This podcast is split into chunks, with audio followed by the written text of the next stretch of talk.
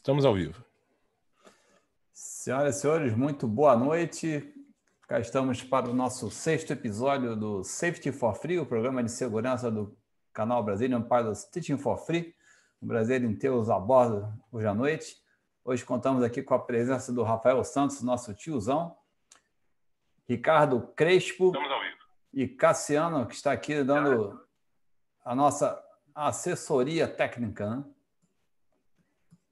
E hoje, depois daquela semana passada em que tivemos aquele episódio memorável com Robert Sumwalt, vamos é, tentar responder algumas perguntas que a audiência fez aí durante o episódio e o follow-up que teve, para que a gente possa fechar esse capítulo de automatismo e fatores humanos, que foi uma discussão bastante interessante. Então, eu trouxe o, o Rafael para falar um pouco de CRM, o Ricardo vai falar um pouco dessa transição de aeronave, que ele veio da FAB, de aeronaves não tão automatizadas, e passou uma transição para passou a voar uma aeronave bem automatizada, o Airbus, né? a série 320.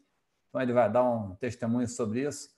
E estamos aqui acompanhando também os comentários. Se tiverem algumas perguntas adicionais, à medida que a gente tenha tempo para responder, nós vamos sim responder. Eu agradeço as ótimas perguntas que foram enviadas, estamos aqui com algumas selecionadas e vamos em frente. Pessoal, tiozão, Ricardo, bem-vindos a bordo aí. Deus, ar da graça. Boa noite, comandante. Boa noite. Tudo bem? Boa noite, comandante Crespo. Tudo bem? Como é que vocês estão hoje aí? Tudo certinho? Tudo, tudo em ordem?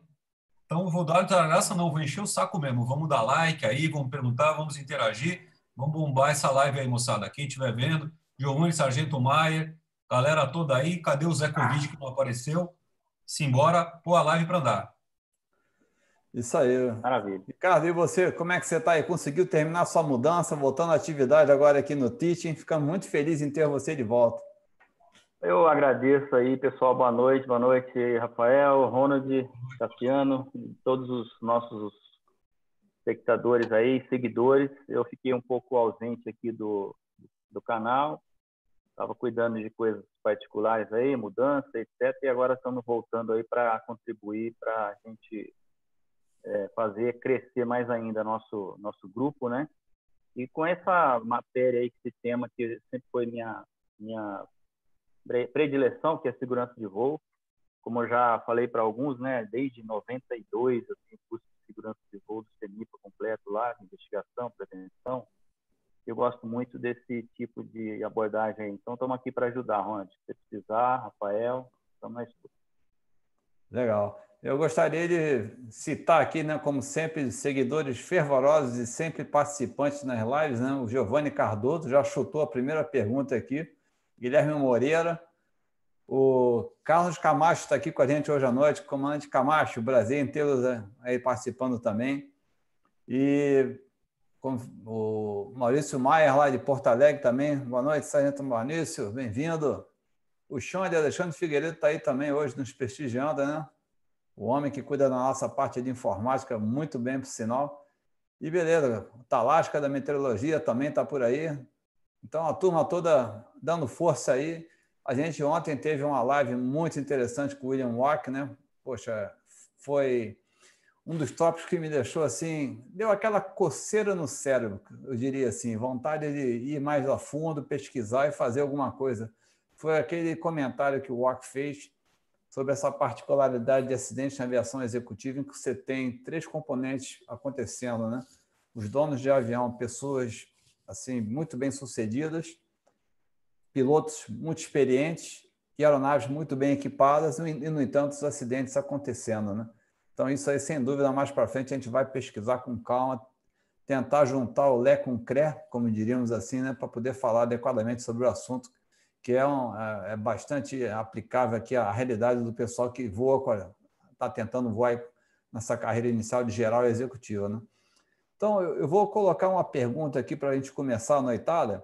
O Gabriel Lírio né, perguntou que que, que, ele, que, que a gente achava mais importantes nas mudanças estão sendo consideradas por CRM de sétima geração. Eu e Rafael, a gente já andou muito pela seara de CRM, né? E fazendo um rápido repasse, né? O CRM começou por cockpit, né? Foi a primeira geração. depois passou para envolver a tripulação, né? pilotos e comissários, foi a segunda. E aí passou a ter um foco mais em treinamento específico ou habilidades específicas, que foi a terceira geração.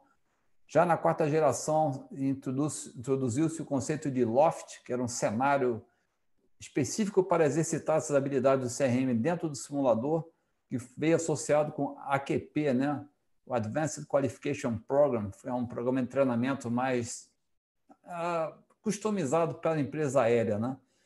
E, finalmente, veio a quinta geração, que introduziu os primeiros conceitos de gerenciamento de erro, e nós pegamos a sexta geração, né, Rafael? Que é o Threat and Error Management, baseado já nos conceitos do LOSA. E aí, o Gabriel perguntou dessa sétima geração, e eu vou deixar essa pergunta para o nosso Rafael responder. Então, Ronald, eu vou mudar um pouquinho o, rumo da prosa, aí você não se importar. É, claro. A gente fala muito de CRM, né? E o que, que é CRM, né? Tipo assim, dá um CRM aí, tô com dor de cabeça, dá um CRM. Foi o pneu do carro, ah, dá um CRM para ele. O piloto chegou atrasado, dá um CRM para o cara. Né? A então, gente vê muito aí também, né, Rafael? No, no, mundo comercial, né? Customer Relation Management. Exatamente, né? Venda, Agora, vendas, vendas, vendas, né? Foco em vendas. Quem é médico também conhece a sigla CRM. Então, deixa uma pergunta para quem está nos assistindo. Ó. Tem 35 pessoas na live. De maneira curta, o que, que é CRM? Mas não é para contar para psicólogo, não é para contar para sua mãe, para o seu primo. É para o tiozão aqui que é velhinho e bem burrinho. O que, que é CRM? Vamos falar que é gerenciamento de recursos na cabine. Eu solto o gongo, hein? Embora alguém escrever aí? Cadê? Guilherme, Carlos Camacho sabe, não vou nem perguntar, hein? Davi Nunes, Araújo. Simbora, o que, que é CRM? Bom, enquanto vocês respondem, eu vou fazer uma correção, Ronald. Né? Tanto eu como o Ronald pegamos o zero CRM, né? Quando não tinha é CRM no Brasil. É, ele foi introduzido na Varig, foi comprado um pacote que buscava muito mais trabalhar habilidades gerenciais das pessoas, né? Era um grande meeting assim psicológico, a gente se divertia muito, colocava num grid e tal, e a coisa foi evoluindo um pouquinho. O CRM vem da aviação militar, na realidade ele vem da aviação naval dos Estados Unidos, né? Um dos papas disso era o Robert Helmreich, ele era psicólogo da Marinha Americana, e a pergunta veio exatamente com o assunto que o Ronald puxou lá no começo. Como é que um avião legal, um piloto bem pago, bem treinado, se arrebenta? Com tempo bom e tal. E a gente entendeu que era comportamental.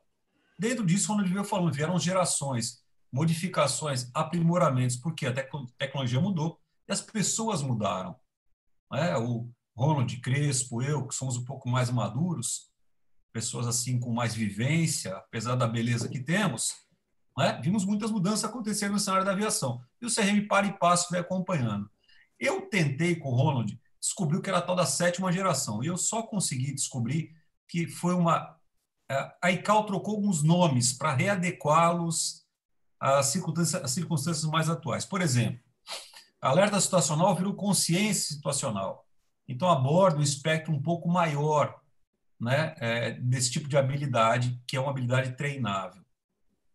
Como ninguém respondeu aqui mesmo, ah, olha aqui, o Giovanni respondeu. Ah, teve, sim, teve sim, olha lá, já ah, tem alguma coisa aparecendo teve várias aí. respostas aí, o Rafael. Opa, olha aqui, olha aqui. Beleza, Guilherme já doou 7 reais. Eu vou doar também depois esse troço aqui. É, muito bom. É uma relação, um bom trabalho em equipe. Olha, eu vou encurtar, eu vou, eu vou, eu vou tentar encurtar um pouco melhor. Eu sou burro, né?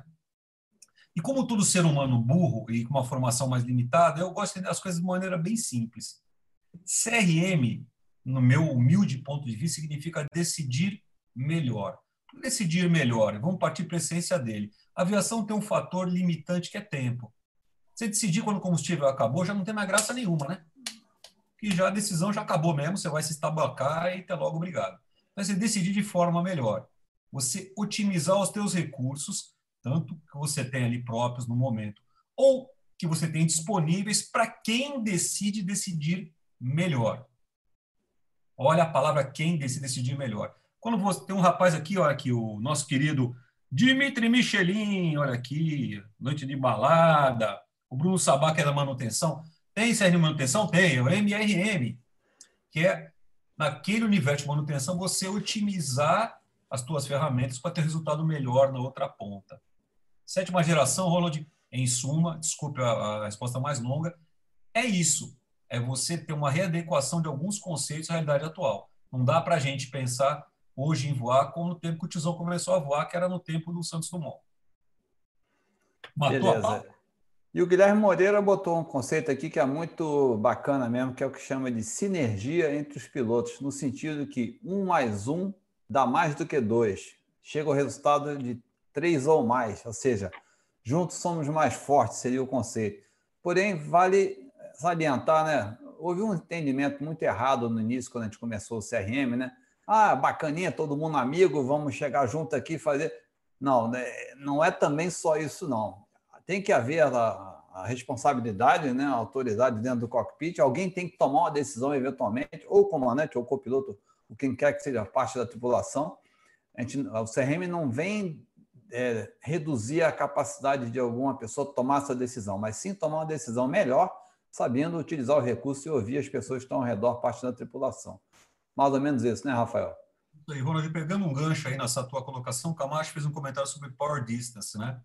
ou distância de poder. E o CRM não elimina essa. A gente, eu vou falar no tecnicanês aqui, me perdoem, tá? Tem uma curva de power distance. Ele não elimina essa curva, ele suaviza essa curva, tá? Mas o que, que é esse power distance aí, Rafael? É o seguinte: é manda quem pode e obedece quem tem juízo.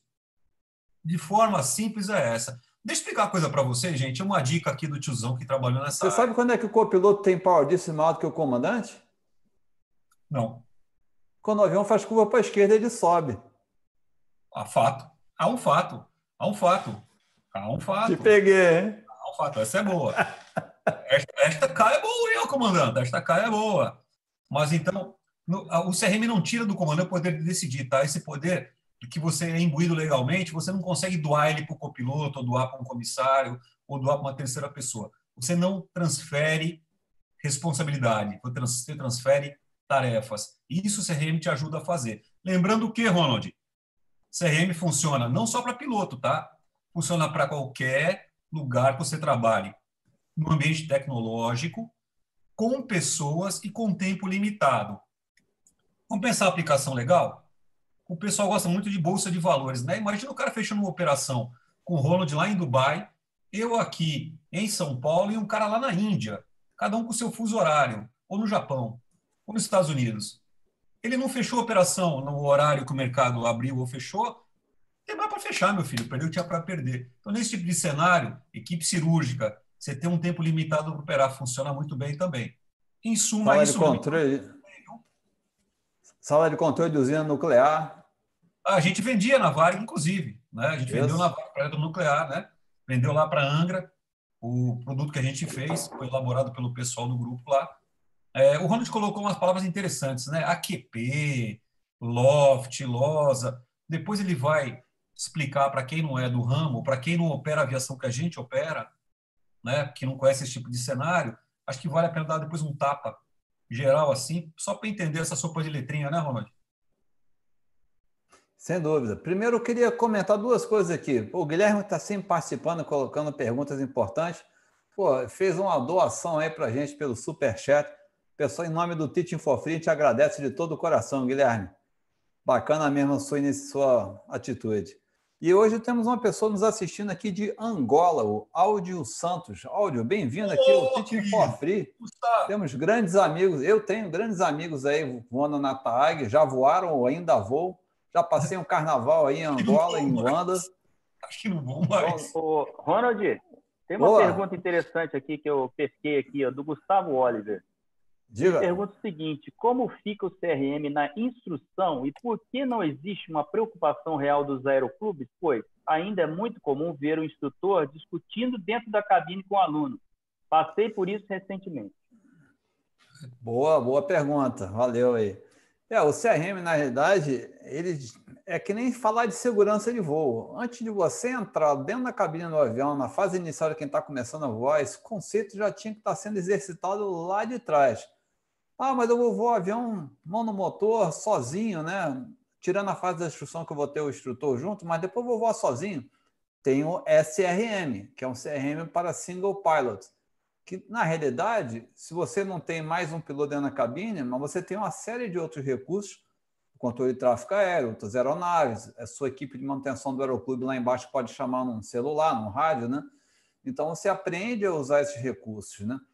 E uma coisa que foi das primeiras gerações é você entender as personalidades dentro de uma cabine, os perfis psicológicos, como é que esse tipo de pessoa com aquele tipo de pessoa, que tipo de conflito que pode dar, como é que eu posso fazer para evitar esse tipo de conflito e ter uma relação mais, mais produtiva dentro do ambiente de trabalho, né? Então, são certas particularidades do CRM e, sem dúvida, o CRM já deveria ser exercitado já desde o início, inclusive no aeroclube, para a hora que ele entrar já para a aviação mais avançada, ele já ter essa cultura sendo desenvolvida, sendo exercitada mais importante. E eu acho, né, Rafael, que ao longo do tempo que a gente percebeu, no começo o CRM era uma coisa muito teórica, até traumática, né? Quando se introduziu a primeira geração lá na Varig, houve muitas reações ruins, né? E, poxa, hoje em dia a gente vê CRM mais como uma coisa prática, né? Que ela está, inclusive, ela não é mais assim tão evidente, ela está envolvida dentro do procedimento, no desenho dos procedimentos, no exercício dos simuladores, quando você faz as emergências, são habilidades que você usa como parte da sua. É aquele termo que a gente usa, fala, às vezes fala, mas não entende muito bem. Airmanship, né? As suas habilidades como piloto, né? Então, eu acho que isso tudo faz parte da construção desse airmanship. E não é mais uma coisa tão isolada como era talvez no passado, ou como era enxergado no passado. É, Ronald, eu queria colocar uma coisa aqui para todo mundo entender a abrangência disso na aviação que o Ronald fazemos. Né? É, a empresa que eu trabalho, nas avaliações simuladores de rota, ela já utiliza, eu vou falar uma linguagem psicologística, tá? E me perdoem por falar. Ela já utiliza marcadores de comportamento, behavior markers. Então, você é graduado em, em, em comportamentos, tá? E avaliado nesses comportamentos com o mesmo peso que você tem da tua parte técnica. Então, um comandante que ou um copiloto que não sabe interagir em equipe, não sabe exercitar o, é, o, as, os skills que tem na parte comportamental, ele não é aprovado no cheque. É, a empresa que eu vou, ela está caminhando para ter treinamento personalizado, ou seja, o treinamento do Rafael, no simulador vai ser só para o Rafael, ser diferente do vai ser diferente do Crespo. É um, é, o AQP, que o Ronald falou, significa cada empresa desenhar o seu currículo no treinamento e aplicá-lo e o órgão regulador só assinar embaixo. A gente está caminhando para isso, é uma coisa nova, aí os caras estão começando a caminhar nesse sentido aí, de ter um, um treinamento desenhado para cada piloto e ter o um acompanhamento do, do, do, comportamento de cada piloto dentro da cabine. É, uma pergunta, o pessoal colocou uma coisa assim, né, sobre CRM. CRM é uma coisa muito legal. E falaram sobre ter treinamento de CRM para piloto privado, piloto comercial, já no curso teórico. É, o EASA já faz isso, tá? Você tem uma matéria lá chamada Fatores Humanos, que um dos itens fatores humanos é CRM, não o contrário. Né? CRM é uma parte de um sistema todo de fatores humanos, que engloba muito mais coisa que vai, vai acabar no sistema de segurança. O Ronald entende muito bem disso, vai poder discorrer para vocês depois. Deveria ter, deveria ter para ontem. Né? Agora, no Brasil, a gente faz cinco matérias para virar PP. No EAS o cara faz 14, aí não precisa falar mais nada, né? Beleza. É, até o Camacho falou aqui sobre é, essa questão de hierarquia, né? Mas o CRM são uma série de habilidades, comunicação, tomada de decisão, gerenciamento de carga de trabalho, todos esses aspectos que vão fazer com que o trabalho em equipe flua de uma maneira mais produtiva, sem atritos, né? Então, é, o pessoal fala, ah, poxa, eu preciso aprender isso já como PP, como PC. Eu acho que são conhecimentos, na realidade, que servem para a vida toda, né, Rafael? Não só na aviação, mas até dentro de casa. Mas, mas é claro, você não precisa usar... Comunicação teus... efetiva. Se você não se comunica não, adequadamente com as pessoas... Você interagir, quando você interagir, Ronald. Uh, Ronald, então, dá uma explicada para os caras como é que funciona o nosso treinamento. E tem, ó, primeiro, Bruno Sabá, 10 conto. Valeu, irmão, é nós aqui, tá? Obrigado é, pela contribuição também, Bruno. Uma, uma pergunta aqui. Vocês acham que manter a mesma equipe de voo ajuda no CRM? Sim, sem dúvida. Né? Você, as empresas aéreas hoje otimizam a utilização da tripulação, né? E às vezes você acaba tendo uma rotatividade muito grande. Eu acho assim muito importante quando começa um voo é, a gente se apresentar Porque um dos conceitos do CRM é justamente utilizar os recursos. Se eu não conheço os recursos que eu tenho, às vezes eu tenho um comissário que está quietinho lá no canto, mas o cara eh, fez curso de primeiros socorros, ou trabalhou de bombeiro anteriormente, e na hora da emergência, é esse cara que pode ser a salvação em determinado cenário. Então, eu sempre faço uma rodada de com a tripulação, né? apesar de ser uma tripulação grande, mas a gente se apresenta, né? dá, dá cara, dá nome às pessoas, né? e tenta cada um falar um pouquinho ali né? de você. Agora, se você tem uma tripulação que você vai voando vários dias juntos, como é alguns voos que a gente faz, que a gente fica quatro, cinco dias juntos com a tripulação, Rio, Buenos Aires, por exemplo, é legal que você acaba entrosando a tripulação e na hora de uma emergência isso vai fazer diferença, sem dúvida. Né? Se você tem uma troca de tripulação constante, você tem, por outro jeito, arrumar uma maneira alternativa de manter esse entrosamento e talvez exercitar mais esse conhecimento, esse contato, né? Às vezes eu lembro, né, Rafael, com tristeza, lá nos tempos passados da Varig, havia um distanciamento, né? Às vezes entrava um comissário de última hora no Senado no voo, você ia para Miami, quando você saltava lá em Miami, que ia passar na alfândega, quem é você? Está no meu voo? Ah, eu fui chamar de última hora, não tive tempo de estar na cabine me apresentar, né? Então, é, poxa, isso, é, esse é o extremo que a gente não pode deixar acontecer, né, Rafael? Acho que era um mundo diferente, Ronald, pessoas diferentes. O pessoal me conta que nos Clippers da Panam, o, o comandante tinha uma cortininha, se eu falar essa história, tinha uma cortina. E quando voava, fechava uma cortina no rosto dele para não ser incomodado por ninguém, né? As coisas vão mudando e vão e vão melhorando. Algum, algumas coisas melhorando, outras piorando, né? Mas vão se atualizando, né? A gente viu essa mudança acontecer. Eu acho que ela é muito saudável e salutar. É, o que puder Crespo, a vida é muito mais útil, né? E Crespo, sua opinião sobre CRM lá no ambiente da Força Aérea, que também é bastante utilizado, né? É, nós temos diversos cursos de CRM na, na, FAB também, né? com os mesmos princípios aí da, da aviação civil. Na, na, Força Aérea, nas Forças Armadas em si, né, que o Exército também voa, a Marinha, é, existe o componente da hierarquia. Né? Só que a gente tem bem claro e definido, desde a nossa formação de cadete, e CRM e hierarquia são coisas que têm é, interligação, mas jamais, jamais a hierarquia pode interferir no CRM a ponto de provocar uma situação indesejada, um acidente. Por exemplo, nós temos várias situações de que o tenente, que é experiente na aviação, instrutor de voo, ele dá instrução para o coronel, por exemplo. Então, ele lá naquela, naquela missão, naquela instrução, ele é o instrutor, ele é o responsável por passar o conhecimento e o coronel é aluno. Então, existe a noção de CRM, isso é respeitado, claro, embora muita gente pense que CRM seja hierarquia, não é bem isso, né, como foi falado aqui. Mas a gente tem essa formação desde o início lá na, na força, na, nas Forças Armadas, e isso é passado para o aviador desde cedo. Né? Beleza. Tiozão falou aqui comigo, ele teve que sair da ave, que ele tem um compromisso aí agora em seguida. Então ele veio dar o ar na graça aqui e trocar um pouco dessas informações sobre CRM, que a gente tanto trabalhou junto nessa área. Então, Rafael, obrigado aí pelo seu input no, no CRM, ele já, já partiu. O pessoal hoje aqui, pô, tá com espírito camarada, hein? Mais um colega aqui fez uma, uma ajuda aí, o Fernando de Miranda Roda. Muito obrigado, Fernando. Mas então, tem uma série de outras perguntas aqui que eu vou tentar abordar, e se a gente puder, a gente volta a falar de, de assunto ACM e eu aprofundar um pouco mais, né? Mas na última live, uma das perguntas também aqui do Giovanni Cardoso, né? Ele falou assim: sabemos que a automação foi desenvolvida para aumentar a qualidade e a segurança das operações de voo, porém ela também falha. Então, devemos confiar nos computadores ou na perícia técnica dos pilotos? Crespo, essa eu passo para você.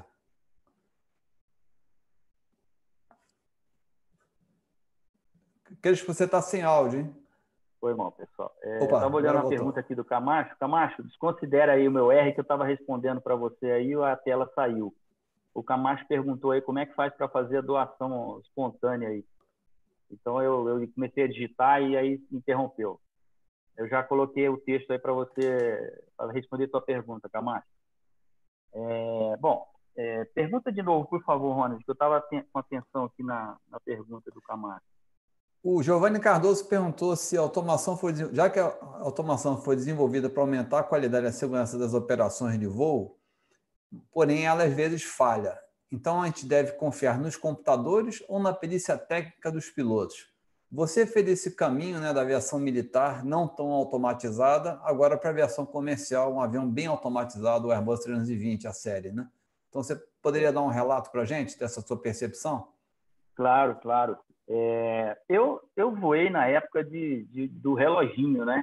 Eu não, não voei Glass Cockpit na Força Aérea, é, pouco, pouco, voei muito pouco, então a parte de automação, realmente, na minha formação e na minha carreira na, na Força Aérea, foi uma coisa bem, bem, bem nova para mim quando eu comecei a, a voar o, o, Airbus, né? Então, uma das coisas que eu observei, o mais, assim, logo que eu comecei minha, minha instrução de simulador no, no, no Airbus, foi a noção do test sharing, que eu voei muito single pilot e a gente quer fazer tudo sozinho. E a gente sabe, você mais que ninguém, Ronald, sabe que existe uma coisa chamada funções e tarefas dentro da cabine, né, no avião de esporte, o test sharing. Então, quando a gente está voando, a gente não tem que soltar as mãos do comando para fazer nenhum outro tipo de ação dentro da cabine, sim o pilot monitoring, no caso. Então, esse conceito, a gente no começo deu aquela, o tic-tac ali, queria né, ficar brigando, porque a gente queria fazer tudo sozinho. Eu, eu sou piloto de helicóptero, a gente voa também muito helicóptero single pilot. Então, uma das coisas que a gente tem que ter noção é isso. Com relação ao automatismo, ele veio para, claro, ajudar. Só que o que se observa é que, assim como aumenta o, o, o nível de automatismo das aeronaves, triplica praticamente a necessidade da gente estudar e conhecer os sistemas da nossa aeronave. Porque não adianta nada você ter uma aeronave toda automatizada se você não conhece os sistemas, os equipamentos e a operação daquele sistema, tá? Então, aquela aviação que a gente só estudava ali o básico ali, é, é, é já era. Então, a gente tem que estudar muito mais hoje. Tem que estudar muito. Eu percebo isso com relação ao avião que eu vou hoje, que é o Airbus. Existem milhões de sistemas ali, redundâncias, que a gente tem que entender o sistema sistemático, como é que funciona, em qual sistema que entra se falhar um, é, o que, que acontece se aquele sistema falhar, para você gerenciar esse automatismo. Tá? E para isso você tem que se preparar e você tem que estudar. Não sei se o Ronald concorda. Não, inclusive, concordo plenamente, Ricardo. Inclusive, quando a gente teve a conversa com o Robert Summerall, do NTSB, ele falou, né? A gente tocou na complexidade do automatismo, na quantidade de linhas de programação que tem nos computadores de bordo hoje em dia, e de todas essas iterações que acontecem entre o piloto comandar um modo, a aeronave responder de uma outra maneira, ou dependendo das, do status da aeronave, se está em subida, se está em cruzeiro, se está em descida, a resposta é diferente numa função level chain, fly level chain, na subida ele aplica a potência, na descida ele reduz para idle, numa troca de nível pequena ele ajusta uma potência intermediária para fazer uma coisa suave. Então, para o mesmo botão você tem diversos outputs, resultados finais, né? E aí que é o que você falou, a importância de entender isso, mas também tanto numa questão de design quanto de projeto, você conseguir é, é impossível você conseguir avaliar todas as possibilidades de erro. Então, aí que a gente entra, já entra na, na, parte de treinamento, né? Hoje em dia a gente tenta fazer o que se chama, que vai um pouco responder uma das outras perguntas, como é que o treinamento está evoluindo em relação ao automatismo, né? Hoje se faz muito o que se chama de Evidence-Based Training, EBT, Eco Bravo Tango, ou seja, é um treinamento baseado em evidências. Então, através do programa de monitoramento, o FOCA, por exemplo, de reporte de segurança, você pega aí que, pô, na rota aí na sua empresa estão acontecendo determinados erros, ou, ou a tripulação não está lidando com a resposta inesperada do automatismo de uma maneira correta. Então, pega esse cenário específico e apresenta no simulador. E aí eu vou tocar num outro assunto que perguntaram aí, o Fernando Gamito. Pô, mas Ronald, o nosso treinamento hoje em dia aqui, a gente segue um roteiro A, B, C, já sabe exatamente o que vai acontecer, nunca tem um fator surpresa. O EBT, além disso, já se faz algum tempo isso, né? É, é, é, muito importante ter esse fator surpresa no treinamento. E é tão importante que fez toda a diferença no resultado do milagre do Hudson, com o comandante Sullenberg. Se não fosse o fator surpresa, ele teria conseguido chegar no aeroporto, Mas, dentro do cenário normal de um piloto né, de linha, quando acontece uma, coisa inesperada, existe um, um, tempo de reação até a pessoa tomar aquele susto, cair em si e aí começar a ter uma resposta adequada. Que, aliás, é melhor você ter um pouquinho de intervalo, parar para pensar melhor e ter uma resposta adequada, do que sair de supetão e ter uma resposta inadequada e piorar a situação mais ainda. Né? Então, isso que a gente chama em inglês startle, né, o fator surpresa, ele é importante. Por isso, o pessoal não gosta, ah, mas pô, eu quero deixar uma coisa muito clara aqui, né? Nós vamos fazer até um outro programa de segurança de voo falando sobre treinamento. O pessoal me perguntou aí sobre conhecimento, gerenciamento de carga de trabalho. Nós vamos falar sobre essa pirâmide da construção da habilidade do piloto.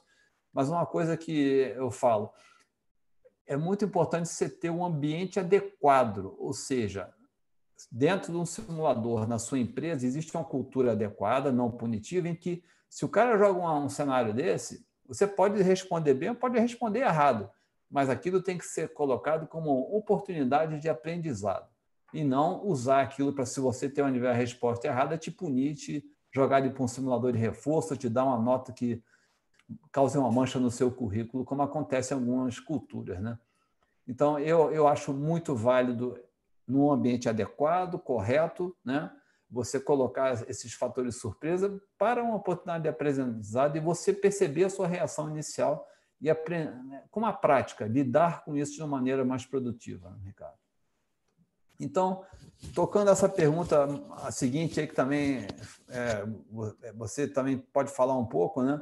O Gustavo Nunes perguntou em relação ao acidente do Air France 447, né? O que mudou no treinamento dos pilotos em voo manual após o acidente com 447? É, eu, eu, pesquisei bastante sobre esse assunto e esse acidente também. E a minha tem uma aula, uma palestra é, de upset recovery, né? E isso aí foi um marco na, na aviação, né? Porque a partir desse acidente introduziu-se coisas realmente nova e identificou-se um grande problema que até hoje existe, que é o número de acidentes é, decorrentes de perda de controle em voo.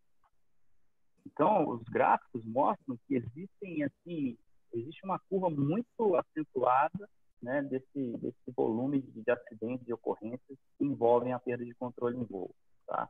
E não só na aviação de linha aérea, aviação geral, aviação de helicóptero. Nós tivemos aquele recente acidente daquele helicóptero, daquele jogador de, de basquete lá nos Estados Não, Unidos. Nos Estados Unidos, então, isso. Isso é recente. Então, você vê que é uma coisa que há 10 anos atrás, né, que foi o Air France 447, hoje ainda temos ocorrências de perda de controle em voo. Então, uma das coisas que a gente percebe que, além das, é, dos cenários que foram colocados nos treinamentos de simulador né, para os pilotos, como unreliable speed, pouso sem a indicação de velocidade e outras, é, outros fatores que antigamente não se abordavam com tanta ênfase, existe também a grande necessidade do treinamento prático de upset recovery, não em simulador, prático que eu digo em aeronaves. Tanto que o, é, o FAA e a EASA tornaram realmente obrigatório esses treinamentos para os pilotos. A gente que voa a linha aérea, a gente fica muito, entre aspas, né, mal acostumado, né, Rony? A gente sente falta de fazer aquele flare ali no, no Paulistinha, no, pô, no, no J3, aquela aeronave que a gente sente realmente o voo. Porque num avião de grande porte, automatizado, você é diferente, é bem diferente. Né? Além da altura de arredondamento do flare, ser bem, bem é, diferente, aquela parte do pé e mão você acaba é, treinando bem menos, tá? E o que acontece? Os conceitos de recuperação de atitudes anormais, por exemplo, o stall, é, a partir do acidente do, do 447, a parte de atitude da aeronave passou a ser o mais importante e não simplesmente dar motor. O dar motor se, se tornou o quarto, quinto item ali no check numa situação de sol, por exemplo. E isso aí, se a gente analisar o, o acidente do 447, o avião ele foi com um ângulo de cabrada de, de 30 a 40 graus ali e foi, e foi descendo nessa altitude até o chão, até o mar. São 3 minutos e 20 ou 3 minutos e 30 de queda. razão de descida de 10 mil pés por minuto. E os pilotos não perceberam que o avião simplesmente estava estolado. Então, de repente, ali, o que, que a gente identificou-se na investigação? Existe realmente a possibilidade de um piloto não ter o treinamento prático, pé e mão, para identificar uma atitude da aeronave nesse sentido, voando com instrumento, ou voando numa condição adversa como aquela. Então, hoje existem várias empresas, inclusive, que têm cursos completos de treinamento de Upset Recovery, que é Upset Prevention Recovery Training. Eles usam aviões acrobáticos para o piloto entender ali o que é o avião no dorso, o que é o avião numa atitude de, é, de, de, de bank negativo. Então, isso aí é, foi realmente introduzido após a investigação do, do France 447. Eu, eu acho que um outro aspecto muito importante, Ricardo, sem dúvida, o, o acidente do 447 trouxe diversos ensinamentos e, entre eles, né, a introdução dos simuladores de treinamento de pilotagem manual, em que passou-se a fazer uma série de manobras que não se fazia normalmente no simulador, até para o piloto conhecer o envelope da aeronave, principalmente, e o que eu gosto, eu queria salientar aqui, que foi um fator muito importante no 447, quando houve o congelamento dos sensores por ice crystal, cristal de gelo, começou a gerar uma série de falhas de comunicação que afetaram os modos de operação do piloto automático. Eu não sei exatamente a terminologia do Airbus. No Boeing, né, no 77, a gente tem o que a gente chama de normal, que é a pilotagem normal do fly-by-wire, o, secondary e o direct são à medida que o sistema vai degradando, né? Então você vai perdendo uma série de funções, mas não chega a ser um voo manual. Mas são, são situações que a gente não está acostumado a voar e muda muito a relação entre o input que você dá no comando e a reação da aeronave. Né? São menos controles de voo, com atuação mais reduzida, enfim. E, e, lá no 447, né, é, quando houve essas falhas, o avião foi degradando de modos, né, e além dos alertas de stall e todas as anormalidades de indicação que ocorreram, que levaram esses, eles a entrar nessa confusão mental de não entender o que estava se passando. Que no final das contas, né, é uma coisa que se bate muito, já foi até motivo de simpósio uh, da Fly Foundation anos atrás, chamado Back to Basics, né? E é uma das coisas que a gente, é, é uma das coisas que está sendo treinada após o 447, né? É o exercício do checklist de unreliable airspeed, velocidade com indicação não confiável. Ou seja, a gente sabe que o avião quando decola, é uma coisa que a gente, cada piloto que voa a sua aeronave com constância, né, profissional ou privado, né, o avião sobe com certo pitch, né, é, sobe com pitch de 7,5 graus, com a potência de 90%, uma velocidade ali, mais ou menos, uma certa velocidade para seu avião. Você tem que ter na, atrás né, né, um modelo mental para cada fase de voo esses números de referência, que é o que são constantes nas tabelas de Unreliable Speed do checklist da sua aeronave. Mas é aquela história, né? É, fazendo uma analogia assim estúpida, né? O caso do Air France é, é é você imaginar que eu estou com um fusquinha com motor engrenado de quarta, sem pisar no acelerador, tentando subir uma ladeira íngreme. E o avião e o carro está em alta velocidade na indicação do velocímetro. É uma coisa completamente incompatível. É, eu não estou criticando a tripulação, porque a gente acaba sendo levado a essa situação por toda uma dinâmica de eventos que, que vem, acontece em uma sequência e que eles não souberam identificar por questão de treinamento, por, pela essa falta de familiaridade com os modos alternados do sistema automático. Enfim, o 447 mudou muita coisa, né? Então, de uma revisão rápida aqui, entrou todo esse treinamento de voo manual em alta altitude, fazer stall em alta altitude, que é totalmente diferente de fazer um stall em baixa altitude, fazer o voo manual em, altitude elevada com os modos alternados de controle de voo, fazer um retorno e pouso com indicações de velocidades pifadas, usando essas tabelas de potência e pitch né, para exercitar isso. Ah, houve também uma ênfase na utilização do radar, né, análise das imagens de radar e da questão, houve maior conhecimento desse fenômeno de cristal de gelo, né, que se materializa por uma temperatura frisando ali em, em zero graus de TAT, né, então, é um dos sinais hoje que a gente consegue identificar bem claramente que a gente está entrando em cristal de gelo, especialmente de noite. Né? E o, houve uma série de revisões também é, do procedimento de Unreliable Spin Indication na frota Airbus. Né? E na frota da Boeing, por consequência, porque esse trabalho de Upset Recovery foi um trabalho da indústria. Boeing, Airbus, FAA, EASA, todo mundo se juntou para tentar abordar esse problema, que hoje é um dos problemas que, embora ocorra com menor, assiduidade, menor frequência, mas quando acontece é extremamente letal, então é o que está hoje em dia matando mais gente na indústria. Né? E aí, me perguntaram aqui, outro também foi ah, o Gustavo Nunes, né? Essas mudanças foram satisfatórias ou esse acidente com o Superjet, o Sukhoi russo, recentemente, que fez um pouso duro, quicou duas vezes e acabou pegando fogo, foi um caso isolado? Esse caso do Sukhoi, particularmente, é exatamente isso que a gente está falando da operação de aeronave fly-by-wire, em que houve uma falha elétrica que levou ao voo manual, esse sistema alternado, né? Não sei como é que é o sistema do Sukhoi, não conheço o avião, mas a, a lógica é a mesma, né? À medida que as falhas elétricas vão acontecendo, o sistema de automatismo vai degradando, mas ele estava num voo semi-manual, digamos assim, e com a série de dificuldades, e para completar o dia, ele teve um wind shear na final, quando vinha para pouso. Então, a, a, o controle do pitch, né, do eixo longitudinal da aeronave, um sistema alternado associado a um wind para quem não está acostumado ou nunca voa nessas condições, não é fácil. Ou seja, quando você tem uma situação dessa, né, de controle de voo, a tendência é você procurar um aeroporto que tenha as condições meteorológicas melhores, você ter um pouso com mais tranquilidade, mais sucesso, ou menos risco, digamos assim.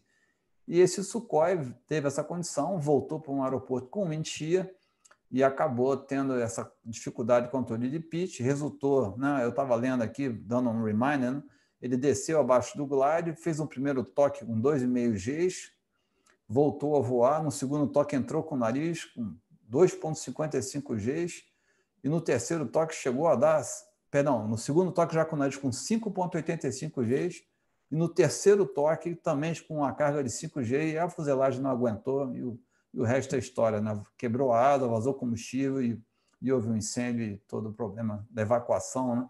Muita gente acabou morrendo porque não conseguiu evacuar a tempo. Então, é, a gente pegou um pouco de. juntou as perguntas um pouco para abordar esse assunto. Eu queria é, dar as boas-vindas aqui ao Marcelo Taborda, né? grande amigo nosso, está lá em Portugal Marcelo perguntou, falou sobre a questão da assertividade, né? Ricardo, dá uma palhinha para a gente aí, o que é o tal da assertividade dentro do CRM, voltando rapidamente ao CRM. Oh, a assertividade. É, você tem que ser claro, né? Por exemplo, eu sou copiloto na, eu vou como copiloto na Latam. Então eu tenho que, se eu observar uma situação para eu é, auxiliar o comandante numa decisão, principalmente quando é uma situação mais crítica, eu tenho que ser claro, conciso e direto naquilo que estou observando, tá? Tem que ser assertivo. E senão você não adianta você é, querer explicar uma coisa se você se aquela situação exige uma, uma atitude, uma ação rápida, ou uma ação imediata. Então, assertivo é claro, conciso e objetivo naquilo que você está observando e naquilo que você vai passar para o comandante para ele tomar a decisão, de uma maneira bem grosseira, né, Rony? Se você quiser complementar. É, eu acho que é, assertividade né, é, uma, é uma via de duas mãos, né? Você tem que saber se colocar para evitar que aconteça uma coisa, você não fique ali ah, inativo, né? Mas você também não pode atropelar e criar um, um problema maior, né, Ricardo? Então, a gente usa um modelo aqui que eu acho muito bacana, que é um, é um passo a passo em ser assertivo. Ou seja, você está lá na cabine com a tripulação e alguma coisa está acontecendo, se não está gostando, pergunta, o que está acontecendo? Né? Ah, não deu certo? Pô, de repente dá uma sugestão. Quem sabe a gente não faz um troço diferente para né, ter um resultado melhor? Ou então você dá um direcionamento, olha, vamos abaixar o trem agora, porque se a gente não abaixar o trem, não vai dar para posar, não vai dar para reduzir a velocidade dentro do que a gente está pretendendo se estabilizar no gate, né? E no último caso é o takeover, né? Você assumiu os comandos, está comigo que você não está conseguindo dar conta do recado. Agora, isso tudo, obviamente, depende do tempo disponível e da gravidade da situação, porque na hora do vamos ver lá perto do chão, não tem essa de perguntar, sugerir direto, é takeover direto às vezes, né? Enfiar a mão, arremeteu, controlar uma aeronave que está fora de controle. Então, isso tudo tem seu tempo e seu, seu lugar adequado, né, Ricardo? É, isso aí é bem mitigado através da, da, de seguir o SOP, seguir o Standard Operational Procedures, porque ali tá muita gente estudou aqueles procedimentos, aquela, aquela, aquela legislação, aquele manual. Então ali engloba, não vou dizer que englobe tudo, mas se você seguir o SOP, você dificilmente vai ter que entrar numa situação de um takeover como esse, né, Rony? A não ser que seja é. uma coisa intempestiva, uma, uma coisa meteorológica imediata ali que, que foi de repente, como um intir desse, por exemplo, mas até o intir a gente tem procedimento previsto, não. Sim. O intir eu acho que tem eu, procedimento previsto.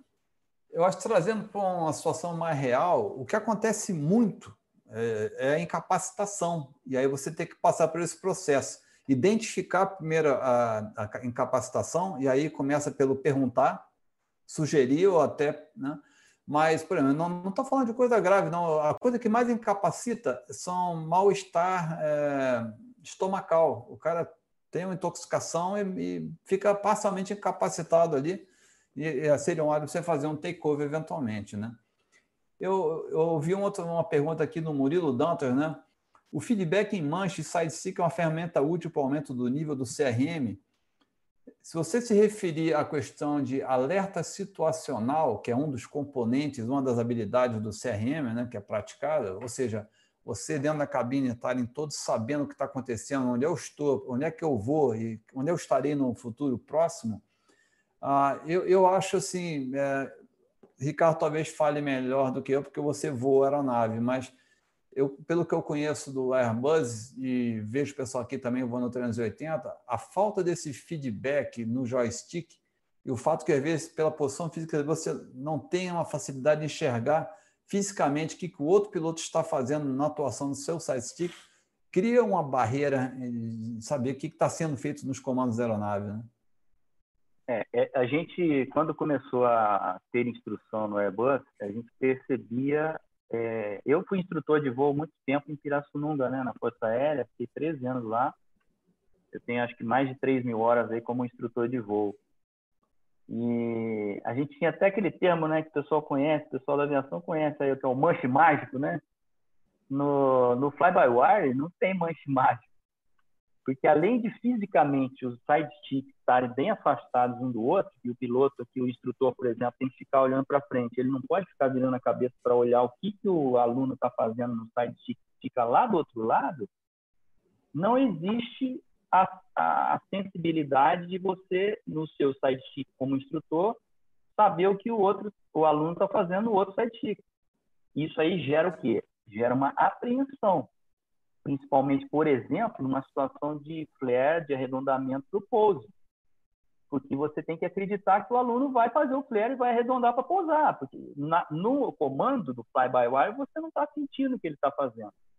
Então a gente percebia que isso causa realmente uma apreensão. Lógico, isso é uma adaptação. Depois, com o tempo, né, o instrutor ele vai se adaptando a essa situação. Mas para quem voa é, avião que não tem sistema fly-by-wire e quem voa fly-by-wire tem bastante diferença, principalmente nesse aspecto de saber ou perceber o que, que o aluno está fazendo com os comandos. Legal.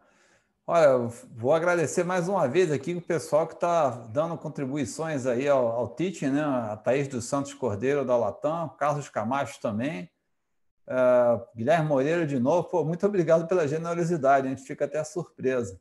Bacana. É, perguntas interessantes, né? Aqui o Renato Pérez. Ronald, como um copiloto pode dosar assertividade com proatividade? Essa é uma boa pergunta, né? Acho que no é. final das contas, o equilíbrio dessa equação é o quê? É a segurança do voo.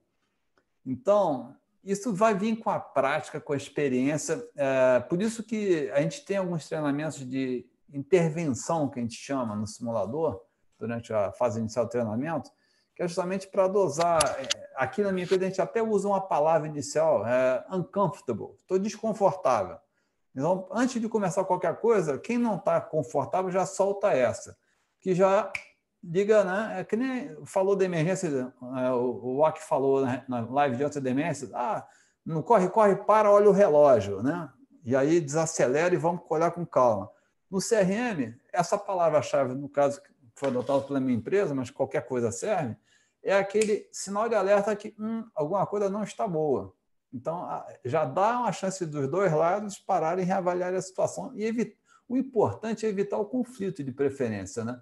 Porque se eu for pouco assertivo, eu não vou ser produtivo e vou ser inseguro. Se eu for muito assertivo, eu posso aumentar minha produtividade, não posso criar um conflito tão grande que vai acabar afetando a segurança. Então, como tudo na vida, existe um meio, um ponto central de equilíbrio aí que vem com a prática, né? É, é difícil você dar uma resposta assim exata. Também queria. O Jean Zura está por aí também hoje à noite acompanhando a gente, um grande amigo da Varig, e o Jean Seitura está aí também hoje com a gente, né, Ricardo? Jansei acabou é de entrar também e está acompanhando. É, Grande é abraço. Aí. Então, você falou uma coisa interessante aí com relação a, a, essa parte de, de assertividade e proatividade, né? Eu, eu considero Pergunta assim, muito quanto, boa. É, quanto, é difícil de responder, inclusive, mas eu, eu queria só complementar da seguinte maneira: quanto menos é, experiente naquela atividade, ou naquele avião, ou naquela aviação, a falta de prática e experiência você tem que tentar compensar através do preparo, do preparo teórico, de você estudar e entender o que está acontecendo. Então, a parte psicomotora, ela vem com o tempo, mas a parte do conhecimento, né, a parte é, intelectual, você tem a obrigação de se esforçar e se superar justamente para tentar compensar essa parte de, de falta de experiência prática, não é? Isso aí. Beleza. Bem, outras perguntas interessantes aqui. Uma, o Davi JS perguntou o que esperar da recertificação do 737 MAX nos próximos meses, né? Olha, o programa de recertificação do MAX é, começou de novo, né? Esperava-se, eu estava até vendo um artigo aqui que já deveria estar em fase final, mas infelizmente aconteceram mais algumas surpresas aí. O Robert Samoto comentou alguma coisa, ele não eu não quis levar o assunto muito a fundo na discussão para não deixar ele à vontade, que é uma coisa que está em andamento entre o NTSB e o FA. Mas o fato é que aquilo que ele comentou durante a live dele, de, das premissas que foram usadas na certificação, e entre elas, ah, quando uma pane acaba gerando, no caso a falha do sensor de ângulo de ataque, né? AOA sensor, acaba gerando mais do que outras falhas e outros alarmes, qual o resultado dessa mistura de falhas dentro da cabine em termos de carga e trabalho, que checklist fazer primeiro, isso parece que ainda é um problema que está sendo abordado lá, porque outras coisas estão fazendo, estão falhando quando, quando o sistema do MCAS está falhando. Não? Então, a coisa é um pouquinho mais complexa, mas eu não tenho essa pergunta. Alguém, se tiver alguma resposta mais técnica aí, eu conheço alguma coisa, por favor, se manifeste nos comentários. Vou falar de um assunto legal aqui, o André Cabral é, no, também perguntou é, sobre drones, né? Robert, o que, que você acha da tecnologia dos drones? Como vai ser essa aplicação no mundo da aviação e o que está havendo em termos de regulamentação? Eu, essa eu gostaria de responder porque parte da minha pesquisa sobre inteligência artificial e automação, eu andei pesquisando essa questão de drones, né? E, no caso, eu vou me referenciar ao FAA, que é quem está à frente nessa indústria. Né? E o FAA hoje tem a parte 107, né? que é o Unmanned Aircraft System, UAS, né? os drones. Né? Então, o que o FAA fez lá hoje em dia é muito bacana, ou seja, você tem que fazer um estudo técnico, eles têm um currículo resumido de piloto privado, meteorologia, regulamento de tráfego aéreo, aerodinâmica, um conhecimento básico. E o candidato a operar seu drone ele vai fazer uma provinha, paga lá uma taxa, faz uma prova, passando na prova, obtém a licença. E o mais interessante é que é, tem, eu, no final do episódio, essa resposta toda, eu vou botar um arquivo aí que, com todos os links também, quem quiser aprofundar ou ver o que eu estou falando, eles têm um, um aplicativo celular né, chamado Before You Fly, Bravo 4 Uniforme Fly, Before You Fly. Você baixa esse aplicativo, bota no seu celular e hoje já, já existe em quase 500 aeroportos nos Estados Unidos. Você quer voar seu drone para fazer filmagem no aeronave posando na final de Guarulhos. Você chega ali do lado de Guarulhos, entra no aplicativo, olha, eu quero voar na radial X, uma milha, duas milhas fora do aeroporto, até uma altitude de 400 pés. Já está conectado na torre de controle no sistema ATC.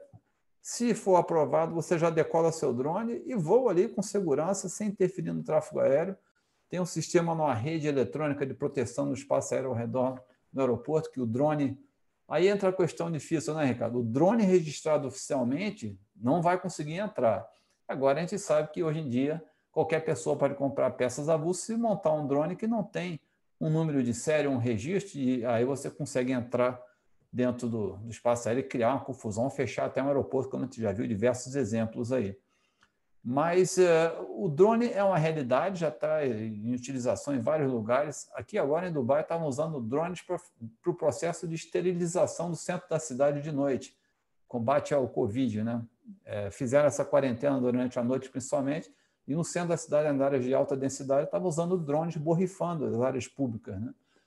Mas quem tem interesse de ver isso, e, e eu achei um estudo muito bacana, a, a, a, Uber, a companhia de táxi né, que a gente conhece, ela vem já, já o quarto ano que ela tem patrocinado o chamado Uber Elevate, elevar, né? É um congresso anual e eles colocaram todos os, os players né, da indústria, botaram os fabricantes de drones, botaram o FAA, botaram o NTSB, botaram o pessoal do Congresso, inclusive o último Uber Elevate, esse evento foi feito em Washington, na capital, Washington, D.C. Então você tem o um site lá do Uber Elevate, vou botar esses links todos para vocês. Mas a coisa mais bacana desse processo todo, cara, tem um que chama de Uber White Paper. É um, um documento, 90 e poucas páginas. Ele explica todo o processo, desde a economia, a, a, o estudo econômico, o estudo técnico, como vai ser isso, como vai funcionar o, o táxi drone, né, levando as pessoas, de duas a quatro pessoas, como isso vai integrar no sistema de tráfego aéreo, né? Ou seja, você vai estar em casa, você vai pegar um táxi Uber da porta do seu prédio até um cruzamento da estrada, ali vai pular dentro de um drone, esse drone vai levar você lá no aeroporto, saltar no teto do estacionamento, aí você já conecta direto para o avião, e muito bacana. Então, é, o pessoal está anos à frente. Então, se alguém quer, eu recomendo olhar esse material do FA. E a maneira como eles, estão fazendo é muito bacana. A quantidade de drones é, nos Estados Unidos hoje em dia já é enorme e estão operando com segurança. E é uma realidade, não tem, não tem volta. Né? É, são drones comerciais para inspeção de linhas de transmissão de energia, atendimentos médicos, levar órgãos, até estão fazendo isso já, né? oficialmente rapidamente levar um órgão para um hospital, né, sobrepujando todo o tráfego. Então, esse é o caminho. Né? E uh, acho que a proposta do FA de, ser, de, habilitar o pessoal para operar e ter esse conhecimento foi um passo bem positivo. E, bem, nós já estamos aí quase fechando uma hora. É, alguma pergunta mais interessante que você tenha visto aí, Ricardo? Que eu, das perguntas que foi feita aqui, o Gamito também fez uh, uma pergunta, né, Fernando Gamito, que é nosso, um dos nossos voluntários, falando sobre o modelo de treinamento em treinamento periódico está muito ultrapassado, né? E o Bill fez um comentário: é muito fácil treinar aquilo que foi dito no briefing, né? Não existe elemento surpresa. A gente meio que abordou isso, mas eu queria falar um pouquinho. Eu comentei do AQP e do Evidence Based Training. Uh, uma das coisas que eu acho muito bacana porque vamos imaginar uma empresa aérea, né, Ricardo? Você entrou, você está mais recente lá na empresa que você está voando, né? E tem outros pilotos que já estão há mais tempo de casa, como eu já estou há 14 anos aqui, né? O que acontece em algumas empresas é, é um desafio, mas eu acho muito bacana esse programa de treinamento. Cada piloto tem o seu timing no, no sistema de treinamento. Se eu já estou há 14 anos aqui, eu já tive experiência de fazer um monte de coisas como é que eu estimulo eu, Ronald, a, a avançar como piloto na minha carreira, na minha capacitação? Então, a, sessão ela é tailored, ela é customizada para aqueles dois pilotos. Ou seja, de repente vai dar algumas manobras mais fáceis para o copiloto que está mais novo na empresa, que ele ainda tem que chegar naquela, naquele ponto da carreira dele, mas vai dar algumas manobras para mim, para eu ter um aprendizado alguma coisa que me estimule, me, me desafia alguma coisa que eu não tenha visto antes. Porque tem muitas empresas que cumprem aquele ciclo de dois ou três anos que você faz o motor, a perda hidráulica, a perda de controle de voo, aquelas manobras mínimas que são requisitos uh, da autoridade civil de cada país. Né? E outras empresas, é, em outros sistemas de treinamento provados por seus países, já têm essa flexibilidade. O AQP é um, é um estágio, o EBT, Evidence Based Training, já é um segundo estágio mais avançado. E esse último estágio, que é o treinamento customizado a cada piloto, eu acho que é a coisa mais, mais moderna que tem. São poucos que estão fazendo isso, mas é o caminho a ser perseguido. Vocês, né, qual a sua opinião sobre isso, Ricardo? É, o, Desculpa, eu estava só lendo a pergunta aqui, Ronald. Só, Sim, só claro. a pergunta de... Qual, qual, a sua opinião sobre esse, a possibilidade de ter um treinamento é, customizado para cada piloto, de acordo com a sua experiência na empresa? Sim, é, percebi o que você tinha falado. O... Eu acho que hoje em dia a gente, a gente percebe o seguinte: é, tudo, é, tudo, tudo envolve custo, né, Ronald? Isso aí, com certeza, vai envolver um custo, um custo alto. Porém, o benefício que isso traria, com certeza, na minha opinião pessoal, valeria o investimento. Né? Porque eu concordo plenamente com você, cada um, cada piloto tem o seu time para agir, para identificar certas situações ou certas é, ocorrências ali na cabine. Então, esse seria um, um treinamento personalizado, né, digamos. Né? Hoje em dia, a gente está, o nosso treinamento na empresa que eu vou é, é o APT também mas aquela o fator surpresa realmente a gente sente que teria que ter o fator surpresa, né? E a gente percebe que fica difícil, principalmente como foi falado pelo pelo Som é, no, ontem, né? É difícil você criar um modelo, como você também já está preparando assim, um material aí, alguma coisa, um estudo seu, né, sobre você criar um modelo no qual você consiga colocar a maioria ou quase todas as situações possíveis de acontecer, por exemplo, numa emergência, coisa assim.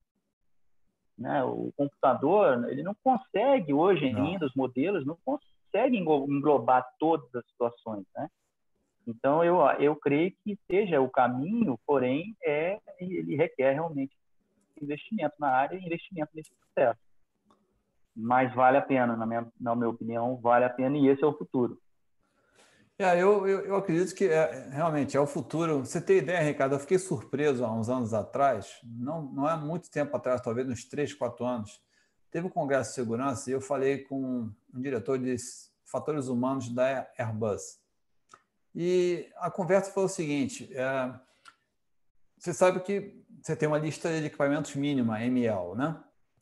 E, obviamente, é, quando tem uma falha isolada, você vai avalia, vê o risco, se é aceitável ou não, que, em que condições você é autorizado a operar, e vai e adota essa, essas limitações e, e segue em frente o voo. Eventualmente, você pode ter duas ou três condições que ainda permitem você sair e fazer o voo. Mas aí já vai ficando mais complexo de você é, avaliar qual é o impacto final da, da, conjunção dessas três panes em determinados cenários. A operação, por exemplo, de baixa visibilidade, ou se houver uma falha hidráulica associada àquelas três panes que você já vem carregando, né? É, quão complicado que vai ficar? E eu fiz essa pergunta, pô, o fabricante né, não tem como avaliar por análise de computador que misturas de ML são adequadas, que nível de risco, e, e dar essa luz de alerta, ou ele me falou que na época, uns quatro anos atrás, as combinações seriam tão grandes no 380, por exemplo, que não tem poder computacional para fazer isso. Não tinha naquela época, né? Achei, fiquei bastante surpreso. Né? Com a resposta de alguém oficial da, da Airbus na época, né? Interessante, né? porque é, é complexo. Então, você fala, o que eu estou olhando em termos de inteligência artificial e modelo de decisão, ainda depende de um poder de computação e uma tecnologia que está começando a chegar lá. Então, ainda vai 5, 10 anos aí fácil, né? E é aquilo que a gente conversou, né, Rony? De você ter acesso ao banco de dados, né? De, de, de, de ocorrências que já, né? Já foram, já sucederam, né? Porque quando você tem um banco de dados assim parrudo, você consegue englobar realmente mais, mais situações, uma maior quantidade de ocorrências, né? Eu queria só é, fazer duas perguntas aqui, é, retransmitir aqui. Uma do Taborda, lá, que está lá em Portugal, Sim. e uma do Cláudio Augusto. O Taborda ele falou o seguinte, o que, que a gente acha aqui da importância do, do SOP, né, do Standard Operational Procedures, no SRM? Ele diz aqui que na Ryanair isso é claro e os portos dos SOP são a base do CRM. Eu é, tinha eu... comentado isso, né? Se é, a gente seguir o Standard, você acaba fazendo um CRM adequado, né? Se você estiver realmente seguindo o SOP. É, porque o, o, SOP traz uma estabilidade, uma previsibilidade, né? Ou seja, se eu estou chegando numa aproximação, eu já tenho aquele SOP para operar daquela maneira, para fazer um R, uma aproximação RNP, por exemplo, já tem todo um passo a passo do que, que a gente espera que aconteça naquela aproximação, as tarefas do piloto que está voando, as tarefas do piloto que está monitorando. Isso vai ajudar você ter esse entrosamento e concatenamento das ações. E aí o CRM entra como uma ferramenta através da comunicação, do briefing, né, da assertividade.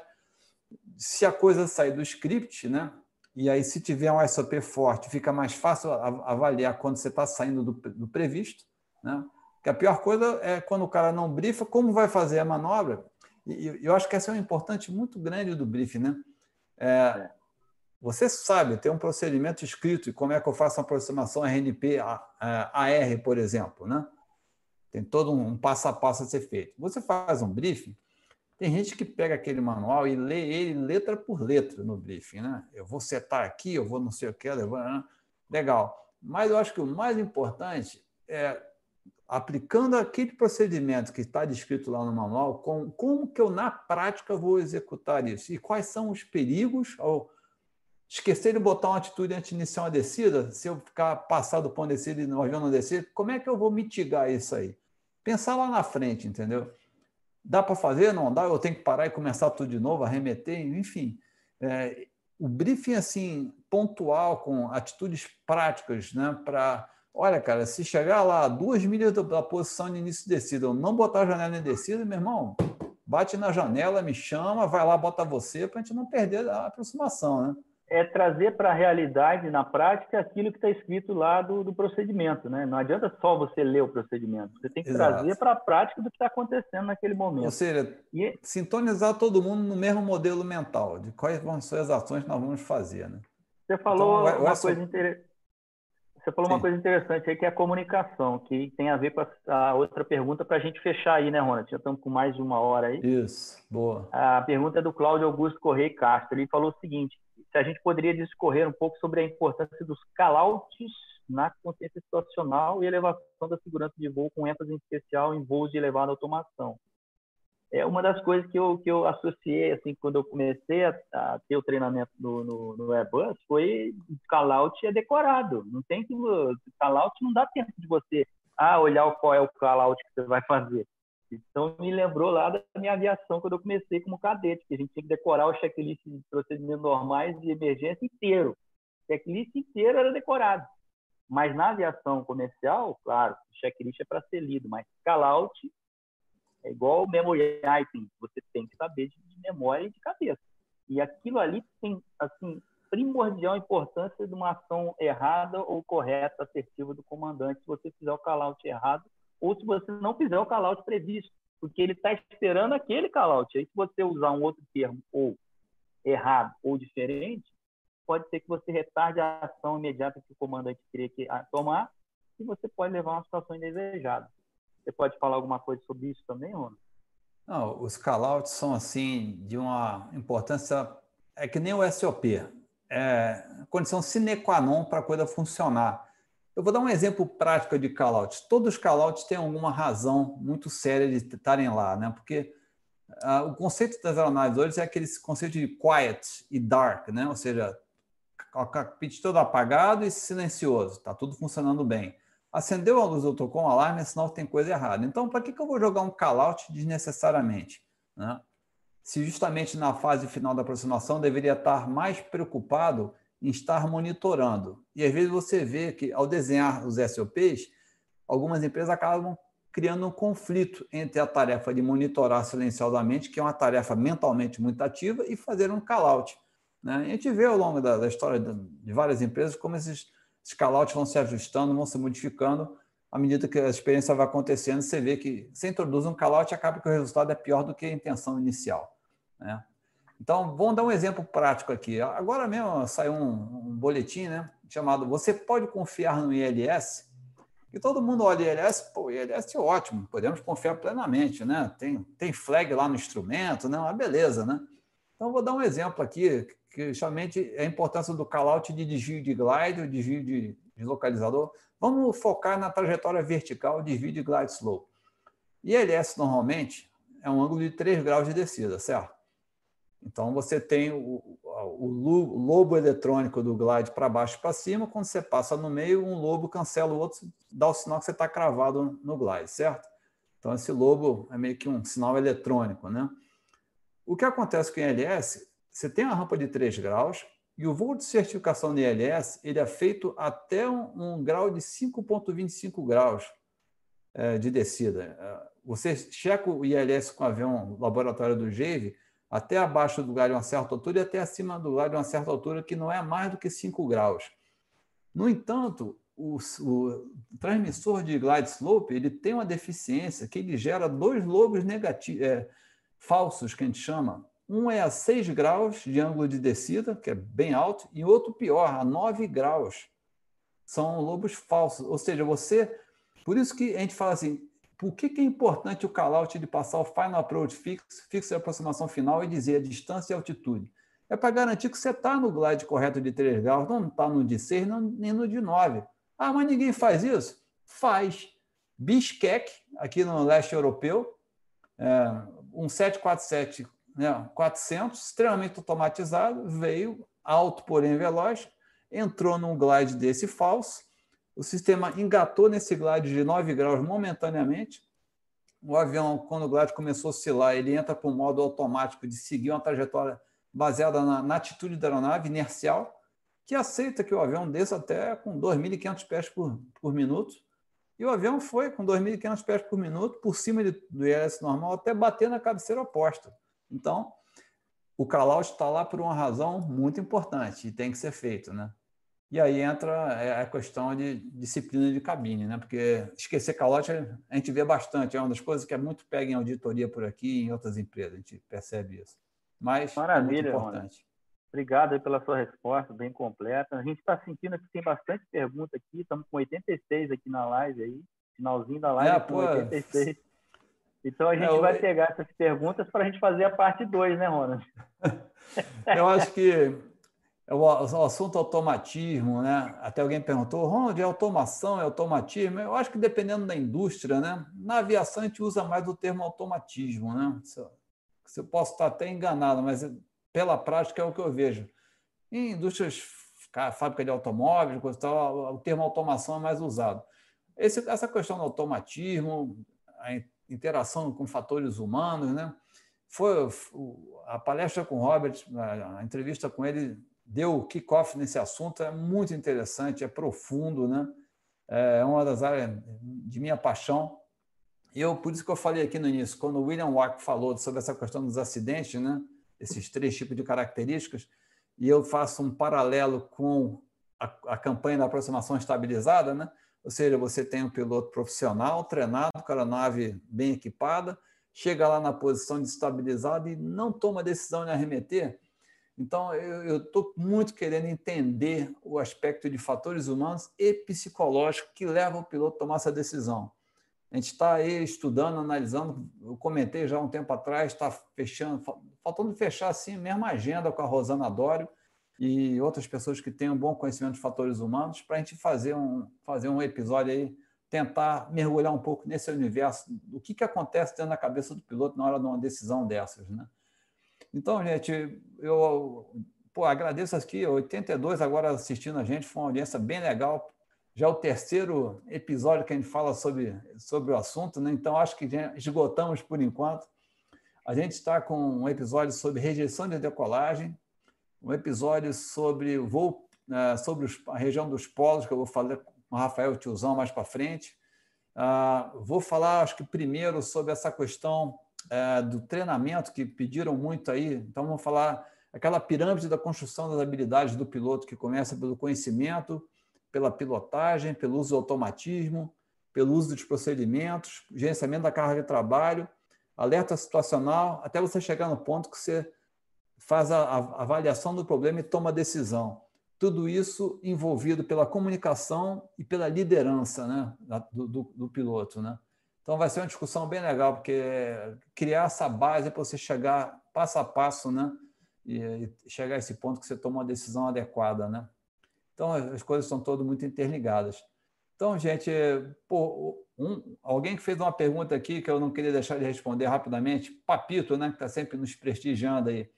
Pô, os pilotos da Air France comandaram side stick ao mesmo tempo. Por que não perceberam que dava um para cima e outro para baixo, né? um up e um down? É, na realidade, né, certas aeronaves você não tem esse feedback e quando você dá comandos contrários, né, Ricardo, você anula os comandos, né? É uma soma matemática. Se eu dou X comando para a esquerda e o outro dá X comando para a direita, o avião vai reto, né? É uma soma aritmética, né? É, e depois desse acidente, é, também houve algumas alterações. E hoje, por exemplo, o piloto ele pode sobrepujar o, o side stick do outro piloto. Exato. Tem um botão lá, o push button lá, o, o side stick push button lá, take over. E aí a gente tem um sinal audível que fala lá que o comando está no, no, no, lado que, que, o piloto assumiu, né? Então é, Beleza. é, é conflito de, de, de de cabine, o CRM tem, tem a ver, né? tem componentes necessários, com certeza. Então, eu, eu acho que para a gente fechar o assunto hoje, cara, qual é a lição que te tira dessa história toda, né, Ricardo? Eu acho que é o mais importante aqui, né? Eu diria o seguinte: ah, quando você voar usando automatismo, e aí eu vou me referir ao Robert Summerall de novo, quando falando em automatismo nesse contexto, é ou eu voando o autopilot, comandando ele pelo FMC ou FMS, programa uma rota e manda ele seguir, ou eu voando o autopilot usando as funções básicas, né? Heading Select, Vertical Speed, Fly Level Change, né? que são os modos para subir e descer. Quando eu usar esses modos, eu vejo o Fly Director mostrar lá no meu horizonte artificial o que, que o avião está buscando fazer. Então, olhe o Fly Director, siga o Fly Director, mas olhe por dentro, através do Fly Director. Quando eu falo isso, eu me refiro ao seguinte: se o Fly Director está mandando subir, qual é o pitch que o horizonte está mostrando lá atrás? Pô, pitch 10 ou pitch 25? Faz sentido? E cria esse hábito, né? Quando, pelo, é, é um hábito até a gente faz no simulador isso, decola, faz um turno de pista visual, volta e posa sem indicação de instrumento, só usando potência e pitch. Então, tenha pelo menos esses números básicos. Qual é o pitch para eu subir com segurança? Qual é o pitch para eu voar nivelado? Qual é o meu pitch e potência na aproximação final com a configuração normal de pouso? Tem esses números e sempre faço a conferência, cria esse hábito, né? Porque aí entra no sangue, né? Então, é, essa é a maior mensagem. Olhe, voe o Fly Director, mas olhando através dele, entendendo o que, que você está fazendo e ver se faz sentido, para evitar você cair nessas armadilhas da complacência, né, Ricardo? Eu concordo com você, Ronald. E eu, como aprendizado de tudo que a gente falou com relação ao tema da nossa live hoje, eu diria que o automatismo são ferramentas para que facilitem o nosso trabalho ali na cabine. Só que existe uma palavra muito importante que é o monitoramento, engloba o que você falou. Não adianta você confiar cegamente no automatismo e achar que o avião vai fazer aquilo se você não está monitorando o parâmetro de uma maneira ou por, através de uma outra fonte. Então, é aprendizado, monitoramento e uma ferramenta para facilitar o nosso trabalho. Não confie cegamente e plenamente no automatismo. Exato. Beleza. Eu vi um comentário aqui também bastante é, feito por várias pessoas, né? questionando por que, que o comandante do Air France 447 foi dormir naquela hora antes de entrar no mau tempo, né? Realmente, se ele tivesse sentado lá e com, talvez com a experiência dele, o, o, resultado final seria bem diferente. Mas, uh, enfim, uh, eu, eu, não gosto de palpitar, porque uma coisa é você ler o relatório final, outra coisa são aspectos de quem participou da investigação e conversou. Uh, mas se você analisar a tripulação francesa no Brasil, o comportamento, o que o o piloto fez durante o pernoite, inclusive está acompanhado da esposa, e aquele momento que ele está passando naquela região, a gente faria essa, esse cruzamento navário para a Europa, é a hora que está nascendo, logo depois nasce o sol, é a pior hora. Então, até para um hábito, talvez, é a hora que o comandante vai dormir. É, é, o cara mais antigo escolhia aquele horário para dormir, né? Então, talvez né, possa ter faltado um melhor julgamento de, poxa, hoje, nessas condições, talvez não fosse a melhor hora de dormir. Mas é, é muito fácil julgar sentado aqui, a gente, em respeito até à tripulação e aos passageiros que faleceram nesse acidente, né? A gente tem que. Eu não gosto de opinar sem ter, sem estar lá dentro e você ter a informação completa. Mas é um feeling que eu tenho, pelo que eu li, pelo que eu conversei, pelo que eu vi ser debatido sobre o acidente. Mas vale o que está escrito no relatório final, é a coisa mais importante, e vale principalmente todo o aprendizado e o quanto a indústria mudou. Né? Até o próprio sensor, né? todo o sistema de sensor dessas aeronaves foi modificado, foi colocado um sistema com aquecimento duplo, que essa falha que ocorreu já, já não consegue acontecer mais. Né? E depois já, nós tivemos uh, na indústria diversos casos semelhantes posteriores a esse, que o resultado final foi totalmente diferente, em função desse aprendizado aí, né? Então, valeu, né? Infelizmente, Maravilha. o teve que ter esse problema. Ô, Ricardo, Ronald, muito... ô, Ronald, só vou fazer o marketing aqui. O tiozão está segurando a live lá com a Voo e Falcon para entrar depois que a gente terminar a nossa aqui. Ele está convidando o pessoal então para entrar lá no Instagram da Voo e Falcon e acompanhar a live deles lá com o tiozão a bordo. Tá bom? Beleza. Um grande abraço aí. a todos aí. Obrigado a todos que contribuíram que, com as suas perguntas, com as suas doações. É muito importante essa interação e vocês é que fazem o nosso canal crescer e poder ajudar vocês. Então, Ronald, obrigado, parabéns pela iniciativa e conte comigo sempre aí. Um abraço. Foi um prazer. Obrigado, Ricardo, você ter voltado à atividade, participado do episódio comigo. Foi muito enriquecedora a discussão. Agradeço imensamente, como você falou, a todo mundo que nos prestigiou, colocaram perguntas muito interessantes. A gente se vira aqui para responder, né? E como o tiozão fala, plim, plim, né? Dá o like lá, se inscreva, divulgue o canal para a gente poder atingir cada vez mais gente com essas informações. E até os próximos episódios aí, quarta-feira que vem, teremos mais um episódio aí do Safety for Free, às 19 horas. Acho que eu vou falar sobre essa questão de treinamento que foi bastante solicitada aí. Então, vamos procurar mais algum convidado bacana com experiência nessa área para trazer aí e aprofundar a discussão. Uma boa noite a todos. Tiozão, daqui a pouco estamos lá te prestigiando. Uma boa noite. Tchau, pessoal. Boa noite. E obrigado, Cassiano, mais uma vez. Fantástico suporte.